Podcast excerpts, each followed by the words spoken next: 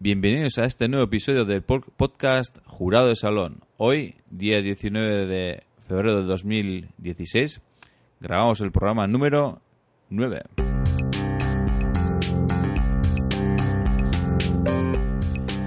Efectivamente, este es el podcast para esos usuarios de Internet que se preocupan de su actividad. ¿Es correcto nuestro comportamiento? ¿Nos ha robado esa foto que hemos puesto en Twitter? ¿Es, lícito que suba el vídeo del músico callejero a YouTube? ¿Puedo hablar de compañeros en Facebook? De eso y mucho más hablaremos en este podcast Jorge Campanillas y un servidor, Egois Lizaso.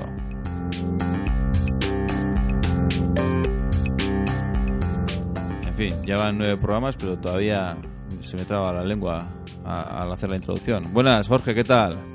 Muy buenas tardes, ¿qué tal estamos, Egoich? Aquí un poco de jet lag, parece, pero bueno. Un poco de, un poco de jet lag, demasiado, demasiado viaje, el mundo se te queda pequeño. Bueno, cada vez es más, es más pequeño, ¿no? En general, tiene pinta. No lo sé. no sé. Los que, los que os movéis quizá os pueda dar esa sensación. No, pero también con, con internet y así, ¿no? Parece que todo está cerca, que, que, conocemos mejor incluso el que está más lejos que el que, el que está más cerca, no sé. Hombre, yo creo que sí, ¿no? Hay, hay charlas que ya, o discusiones que ya son, como quien dice, mundiales, como si nos afectasen a todos en el mismo sitio. Pero bueno, yo también tengo la sensación que a veces del mundo, pero de cierta parte del mundo, ¿no? Porque yo creo que hay de otra parte del mundo que nos, nos enteramos y nos mm. seguimos sin enterar. Y, y bueno, digamos entonces igual del mundo occidental. Sí. No sé si además si es bueno o no enterarse. Igual a veces conviene no enterarse. No lo sé. Hombre, yo creo que es, sí, ¿no? Eh, bueno, habrá de todo. Creo que al final también poner el foco en algunos otros problemas, pues seguro que será para los que tienen esos problemas, será, será bien. Pero, pero sí, eh, el mundo, el mundo es pequeño. Muy bien. Bueno, pues lo que decíamos, eh, programa 9. Sí. Esta semana un poquitín más tarde, hoy, hoy 19, como decíamos, viernes. Bueno, bueno vamos, pero vamos, vamos cumpliendo. Sí, sí justificada eh, o justificado un poco el retraso, pero bueno, sí, lo que dices, vamos cumpliendo esas dos semanas bastante a rajatabla y eh, espero que bueno los usuarios que estén ya suscritos lo, lo agradezcan. Sí, espero y lo que dijimos y lo que decimos en cada capítulo, ¿no? Que cualquier comentario, crítica, sugerencia, pregunta, desde luego será será bien será bienvenida.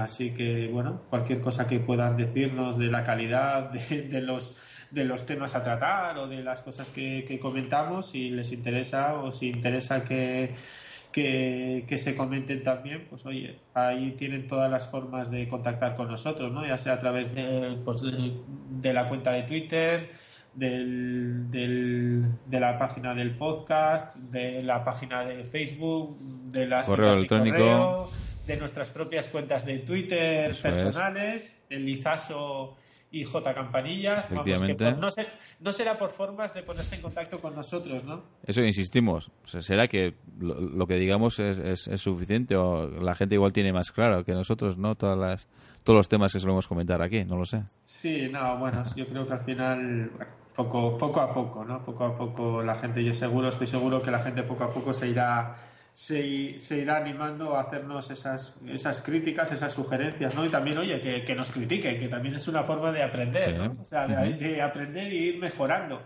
en cuanto ya digo, o sea, de, cosas a utilizar, de situaciones o, bueno, de que, de qué cojeamos para que podamos podamos, podamos mejorar. Yo creo que al final es como todo, ¿no? Para que enriquecernos entre todos. Sí, está claro que una visión desde fuera es mucho más enriquecedora de, de la propia que podemos tener nosotros, que estamos aquí con, el micro delante, grabando episodios, pensando que lo hacemos muy, muy bien.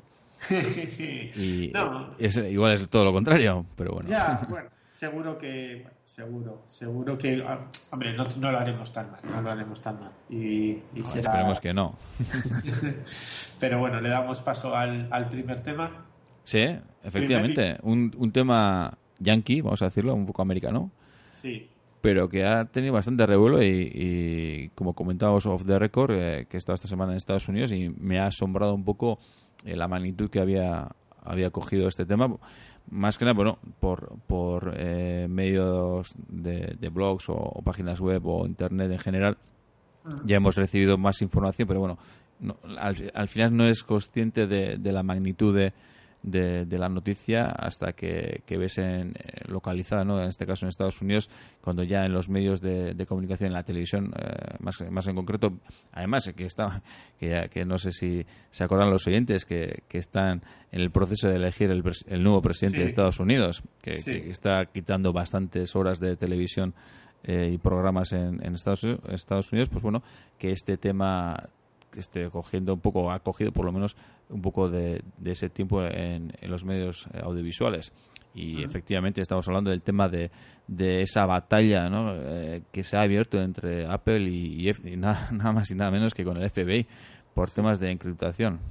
Sí, como, hombre, yo creo que, a ver, primero sobre todo por el tema de la magnitud de la, de la empresa, ¿no? O sea, o del, de lo que estábamos hablando. Yo creo que al final es normal que, que pueda tener tanta repercusión porque son millones de usuarios y, millones de usuarios en todo el mundo. No, yo ya me he perdido de la cifra, no sé cuántos eh, teléfonos ah, o iPhones. Millones, ah. siempre millones son millones, no sé. Sí, pero eso ya no sé cuántos miles de millones o millones puede haber.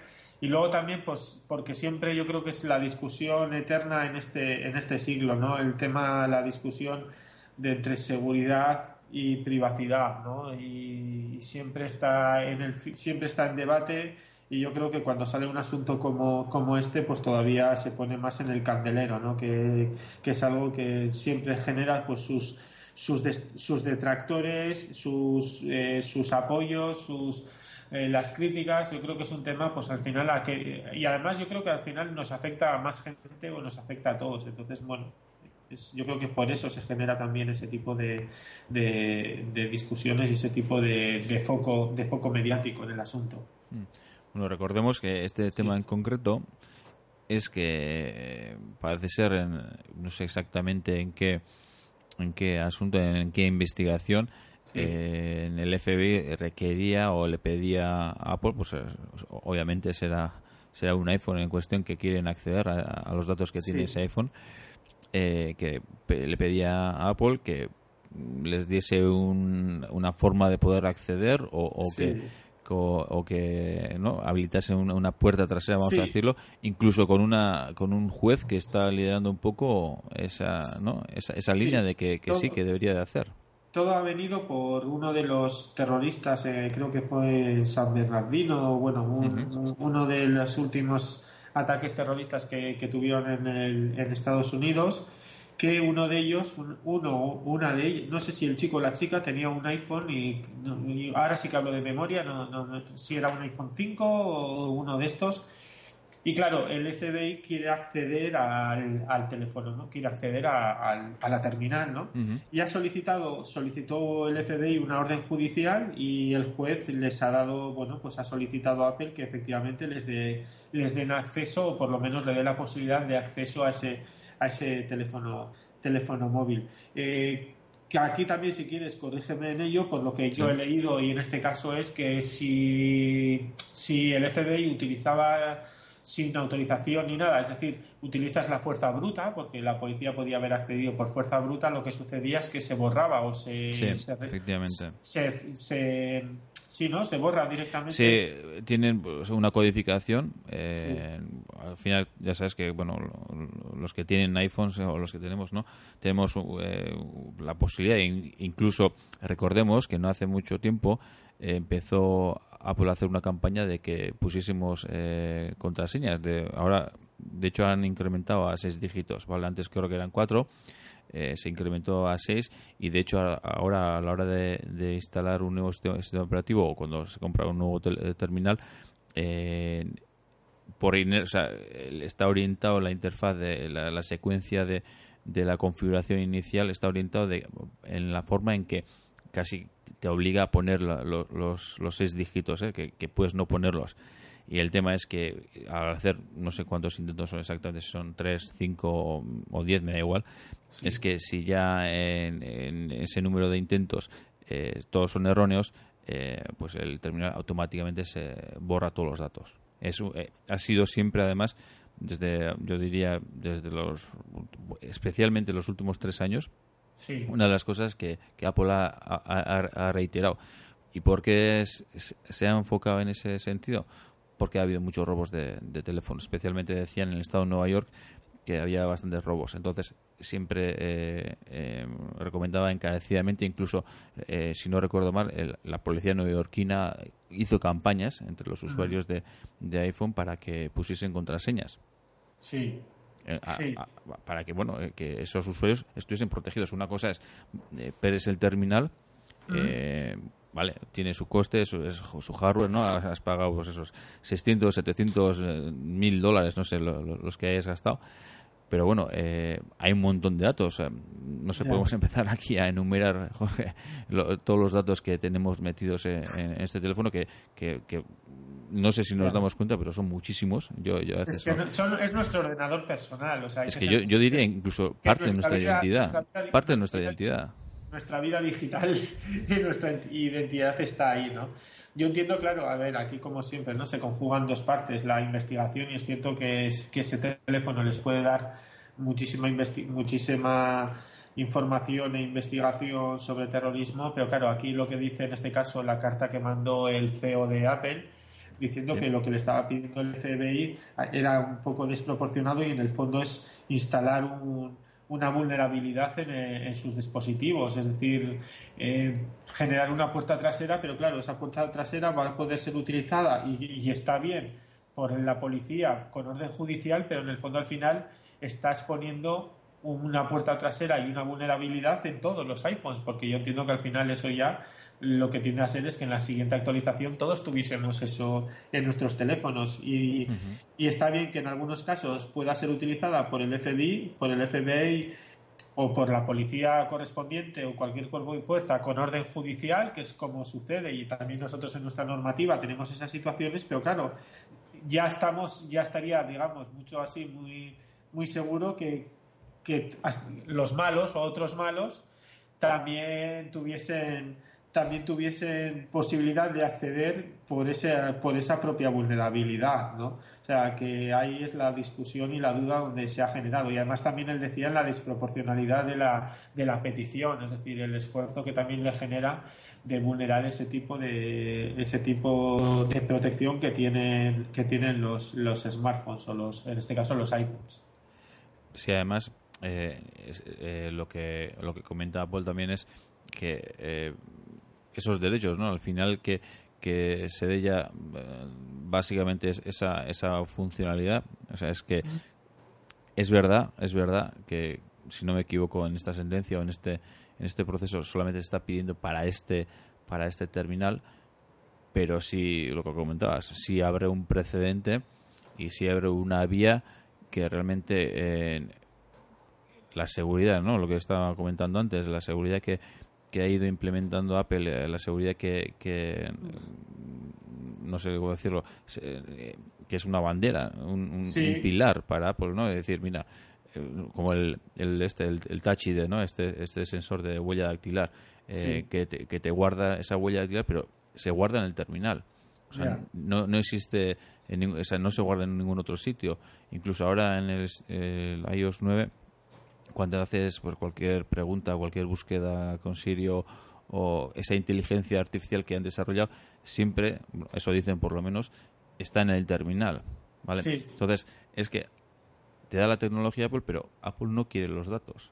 Y lo que sí quiere es que, consciente, siendo conocedor de todos los datos que tenemos en, el terminal, obviamente quiere dar la máxima seguridad de que esos datos no van a ser eh, parte de que no que nadie ningún tercero lo pueda y además es que todos estamos todos no por, por H porque cualquiera todos estamos siempre pidiendo eh, dispositivos más seguros que sobre todo también a veces por temas incluso empresariales de, propia seguridad de que oye de que lo que vas a utilizar cualquiera no lo pueda coger y ver y, y, enseguida además también solicitamos que cuando se ha, se ha conocido una vulnerabilidad, un zero day de esos que se llaman, pues que las empresas sean rápidas en su, en su en, el tapar el agujero y claro, en cierta forma lo que se les está pidiendo es, bueno, vale, eh, pero que haya un agujero para el, para el uso por la parte de los buenos, ¿no? Ya, eh, eh, ya no estaríamos tan seguros que, estos dispositivos fueran seguros. Y ahí también está la discusión, que yo creo que ahí también la, la quiso, pues se puso también, en este caso, el gobierno inglés, ¿no? De, en Gran Bretaña la discusión de, sobre la posibilidad de los que los sistemas sean cifrados o, o, más bien, en cierta forma, casi legislar penalmente o, casi llegar a prohibir que se cifrasen las comunicaciones, que a veces es lo que se quiere. Claro, ¿por qué? Porque al final también se lo pones muy difícil al, se lo pones muy difícil a los malos, pero también hay parte entre comillas, esto de buenos y malos, ¿no? Que, también hay parte que los buenos quieren espiar y no pueden acceder por este tipo de, cifrados y por este tipo de medidas de seguridad. Entonces, entiendo que en ese caso pueda ser, pueda ser complicada, pero es, es interesante este tipo de discusión y además lo que, lo que ha venido detrás, que también Google y Facebook, Facebook en este caso, si no me equivoco, también se han puesto al, al lado de Apple, ¿no? O sea, como, bueno, exigiendo en cierta forma que, que, Apple no, no, haga esta situación y que se proteja la, la privacidad en este caso y que no, no, se tengan ese tipo de puertas. Ahí, Jorge, me extraña un poco lo de Google porque no, no sé, no, no, he leído nada sobre, sobre el tema. No sé, ¿cómo, ¿sabes cómo se ha postulado Google? En el sentido de que ya sé que Google no, no da los datos personales, pero sí utiliza los datos personales. Sí, pero eh, desde luego eso, ¿no? Google yo lo he leído, vamos, también lo he leído de pasada hace poco, que Google defiende a Apple en la batalla, ¿no? Es decir, eh, que ellos consideran, bueno, quizás ha sido un poco más tibios el tema de Google, pero sí que ha salido a la palestra y han salido a los medios defendiendo en este caso a, Apple. Y, y también, eh, si no me equivoco, como digo, también ha sido Facebook. Es cierto que luego ellos utilizan los datos o todo lo que hemos conocido de los temas de Wikileaks, Snowden y todo lo demás, es lo que lo que ha sucedido, pero bueno, yo creo que ellos también al final es una forma de, de, defenderse entre todos y decir, bueno, pues, pues si me pasa a mí, pues que se, pues, se postulen todos o se posicionen. Pero yo creo que de aquí también hay una parte, no sé si diré un poco como suele pasar, ¿no? Al final es, eh, claro, eh, a veces se extraña, pero el FBI no tiene una puerta trasera.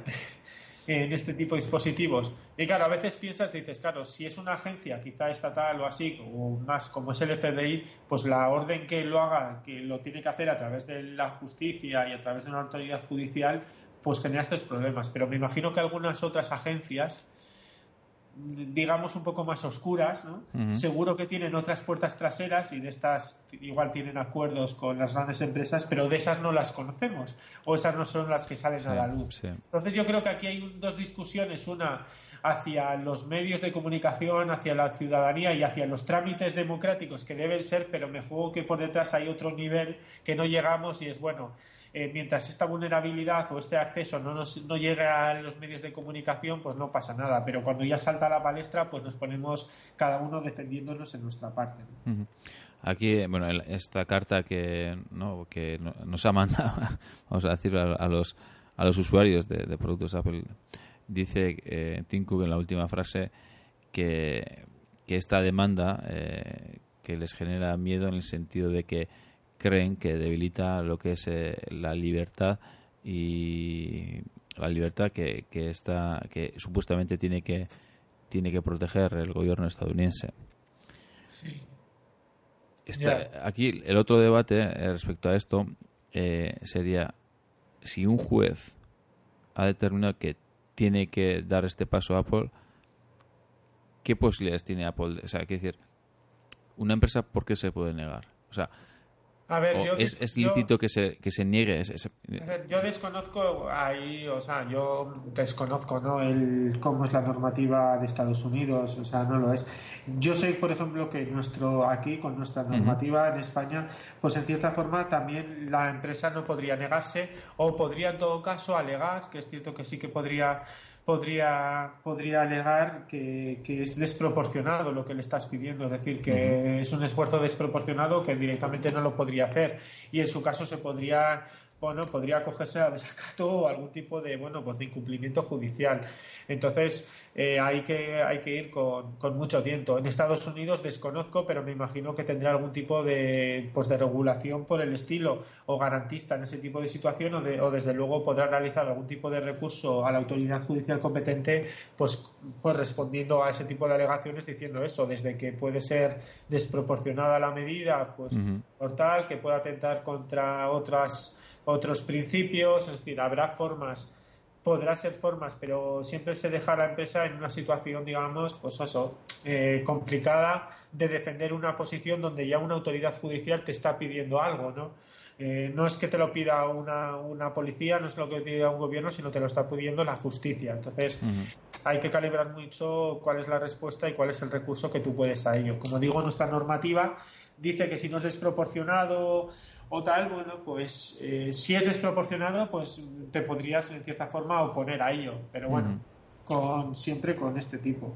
Y justo estaba leyendo, mientras estábamos comentando, lo que había dicho Google y Google, su CEO más bien, pues había comentado más o menos, había dado en, las redes sociales ese apoyo diciendo que, oye, que ellos quieren que lo que es eh, eh, lo que estábamos comentando casi, ¿no? Es decir, que que, que, ellos están creando o que este tipo de empresas están creando sistemas que son seguros y que esto de darle una posibilidad de hackear a los usuarios, pues que no está, no está bien. O sea, que la discusión se está planteando en ese, en ese nivel, que dar, damos herramientas o nos están prestando herramientas que consideramos lo más seguras posibles y que si estás abriendo una puerta que sea hackeable, pues ya eh, es un poco, pues eso, eh, fuera, les deja un poco fuera de juego. Jorge, eh, y lo que comentabas, ¿no? Eh, habría que ver la normativa estadounidense y justo este caso se está dando en Estados Unidos, ¿no? Porque FBI es de Estados Unidos y está pidiendo a otra empresa que es de Estados Unidos. ¿Qué pasaría si, por ejemplo, el Estado español o algún, algún otro Estado europeo pidiese lo mismo? Pues a, Apple. Sí, por ejemplo. Claro, es que bueno, primero al final es lo de siempre, que ellos están allí, con lo cual eh, se complica un poco la cosa porque lo tienen que hacer a través de a través de acuerdos y bueno, a través de una especie de exhortos o de... O sea, no estaría obligado de alguna forma, o sea, que no, no tendría la justicia correspondiente. No, serían procedimientos y Apple, o sea, serían burocracia y procedimientos un poco más complicados, pero habría que ir estar viendo luego si esa acción rogatoria hacia la empresa a través de los tribunales de allí pues, se, lleva o no se lleva. Es cierto que cuando son gobiernos o son países de fuera, pues eh, las empresas tienen mayores formas cuando estás fuera ¿eh? de, las, de los, digamos, cuando son cosas extraterritoriales, pues tienen mayor forma de defenderse. Ya cuando estás dentro de tu propio territorio con tus propios justicia, pues es un poco más difícil, digámoslo así, la propia, la propia defensa. O sea que es cierto que está eh, la lejanía o no de un país con otro, desde luego las legislaciones con otros, complica o, de, o permite mayor defensa de la empresa eh, en este tipo de, situaciones. Muchas veces es, oiga usted, usted es un país de fuera, yo estoy aquí, me afecta la normativa de aquí, si aquí no me lo dice y yo puedo hacerlo, pues, pues usted lo que sea, pero yo lo hago o al contrario, yo me acojo a que no se hace y punto. es, una situación más sencilla o por lo menos de defensa más sencilla por parte de las empresas. Pero entiendo que, bueno, sería como todo, ¿no? Según la gravedad del tema, ¿no?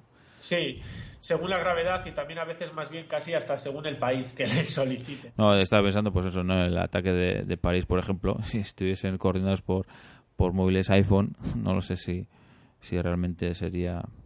Ya. Es caso, caso parecido, ¿eh? Pero bueno, entiendo que igual Europa, Francia, no sé, intentaría presionar un poco, ¿no? En el sentido que está presionando el, FBI en este caso.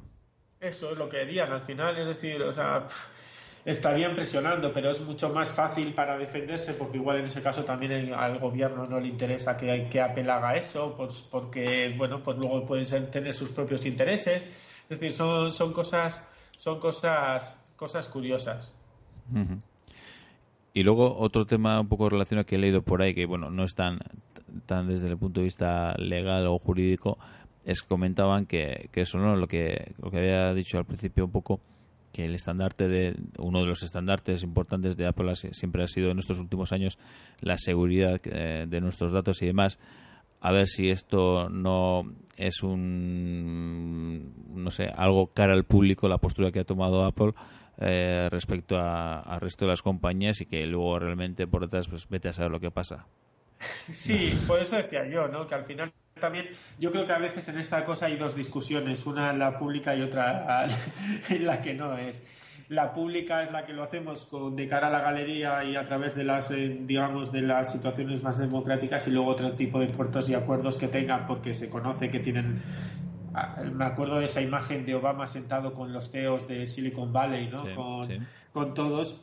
A, costa de la seguridad y tal, pues al final eso se plantea como siempre, ¿no? Es decir, bueno, pues eh, seguro que algún tipo de ayuda se están teniendo entre ambas, pero luego de cara a la galería o de cara, digamos, a la opinión pública o de cara a los procedimientos administrativos y judiciales, pues tienen que defender otro tipo de, situaciones. Y yo creo que al final es como todo, es decir, no me digas no, no me digas en público que tengo que establecer una puerta trasera hackeable pues porque tengo que defender que no. Ahora, si en privado me lo dices, pues igual lo hacemos, sino que no se entere más que tú y yo, ¿no?